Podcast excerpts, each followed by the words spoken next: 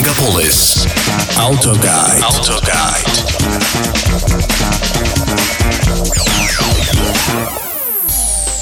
Пришла зима, настоящие снегопады еще не случались, но без них, уверен, не обойдется, и лучше всего для такого времени года подходят небольшие или, как говорят, городские кроссоверы. Сегодня в первой части программы мы протестируем один такой. Во второй части я расскажу вам, что обслуживая машину в новогодние праздники, можно не только хорошо сэкономить, а даже иногда и заработать деньги. Это «Автогайд», ваш гид по миру автомобилей на радио Мегаполис 89.5 FM. Эм. В студии Макс Руби. Здравствуйте. Тот случай, когда младший не значит худший. Или история о том, как, по мнению шведов, должен выглядеть автомобиль, конкурирующий с законодателями рынка типа Тигуана. Новый кроссовер Volvo XC40 сегодня у нас на тесте. Помните, как в одной из недавних передач в обзоре Volvo S90 я сказал, что эта машина уже просит рестайлинга? Тогда я отметил, что дабы не отставать от конкурентов, неплохо добавить и контурную подсветку в салоне, да и круговое изображение с камер слишком сильно деформировано и сложно воспринимается. Что ж, будет, конечно, слишком, если я скажу, что меня услышали, но нельзя не отметить, что мыслил я в верном направлении. XC40 появился сильно позже, и в нем есть все то, на что я сетовал. Тут и подсветка, и изображение с камер уже не так сильно искажено. Появился и автоматический обогрев руля сидений, интенсивность которого и факт включения зависят от температуры окружающей среды. Возможно, точно так же летом включается и вентиляция в тех комплектациях, где она есть. У меня на тесте была модификация Air Design, а в таких машинах Volvo ставит анатомические спортивные кресла, которые функции обдува не оснащаются.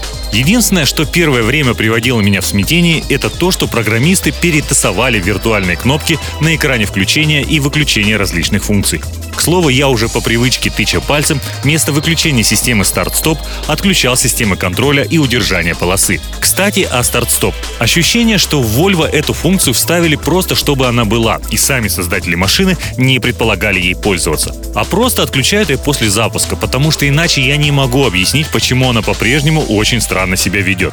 А именно, машина глохнет еще до момента полной остановки, при этом продолжая двигаться, электроника считает, что двигатель пора завести, и так успевает сделать несколько раз подряд, пока вы не остановитесь полностью. Ощущение, как если бы вы на автомобиле с механической коробкой останавливались на передаче, нажав на тормоз, но забыв выжать сцепление. В принципе, я согласен. Эта функция скорее для зеленых. Мотору машины не добавит долгих счастливых лет службы то, что вы его постоянно глушите и заставляете запускаться. Особенно если это происходит не при редких остановках на светофоре, а где-нибудь в пробке, когда вы ползете и дергаете стартер по 10 раз на каждые 5 метров пути. Объективно XC40 младшим можно считать только по времени появления и габаритам. Надо отдать должное Volvo. Они не стали жлобствовать и не выпилили весь тот крутой функционал, за который они не так нравятся. В этом маленьком кроссовере и автоматическая парковка, и автопилот. Да, автомобили Volvo умеют не просто, образно говоря, стучаться о линию разметки, если вы вдруг зазевались, а полноценно самостоятельно ехать за другими машинами, плавно повторяя изгибы дороги. От вас требуется только держать руль, создавая на нем небольшое сопротивление, чтобы машина понимала, что вы там не уснули. Стараясь уменьшить вес автомобиля, а надо учесть, что это получилось, без нагрузки машина весит всего 1600 килограмм. Это меньше, чем многие седаны среднего класса. Шведы все-таки перестарались. Где-то нет шумоизоляции. Слава богу, это скорее снаружи. Двигатель очень слышно. Внутри же образовалось множество пустот между обшивкой и металлическим кузовом. Справедливости ради стоит отметить, что сами материалы хорошего качества. Единственное, что вызывает вопросы, это войлочные вставки в дверях. Но из-за этих пустот звук аудиосистемы, а здесь стоит, конечно, не топовый Bowers Wilkins, но и не бабушкин радиоприемник, а Herman Kardon, так вот из-за этих пустот звук этот гудит и получается гулким. Конечно, сокращая вес машины везде, где только можно, о звуке, уверен, думали, если не в самую последнюю очередь, то все равно не в первую. А главной задачей стояло, конечно же, сокращение потребления топлива. И это получилось.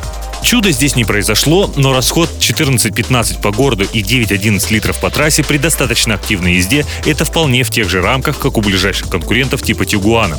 А вот мощности мотор Т5 выдает на 50-70 лошадей больше. В XC40 с такой силовой установкой их 249 и они ощущаются против привычных 180-200 лошадей на двухлитровых турбированных моторов у конкурентов. Машина очень, особенно учитывая, что это все-таки кроссовер, резво уходит с места и идет на обгон. Но у легкого кузова проявляется еще один существенный недостаток. Вместе с высокой посадкой, подвеской и пружинами, адаптированными для кроссовера, на трассе машину откровенно козлит. То есть, если асфальт, что случается часто, уложен волной, повторяя какой-то рельеф поверхности, и на другой машине вы бы просто покачивались в кресле, то в XC40 вас начинает потряхивать и подбрасывать. Нет, машина при этом, слава богу и шведским инженерам, едет прямо и отлично держит полосу. Вас никуда не выкинет. Но сидя за рулем, уж очень ощущается эта турбулентность.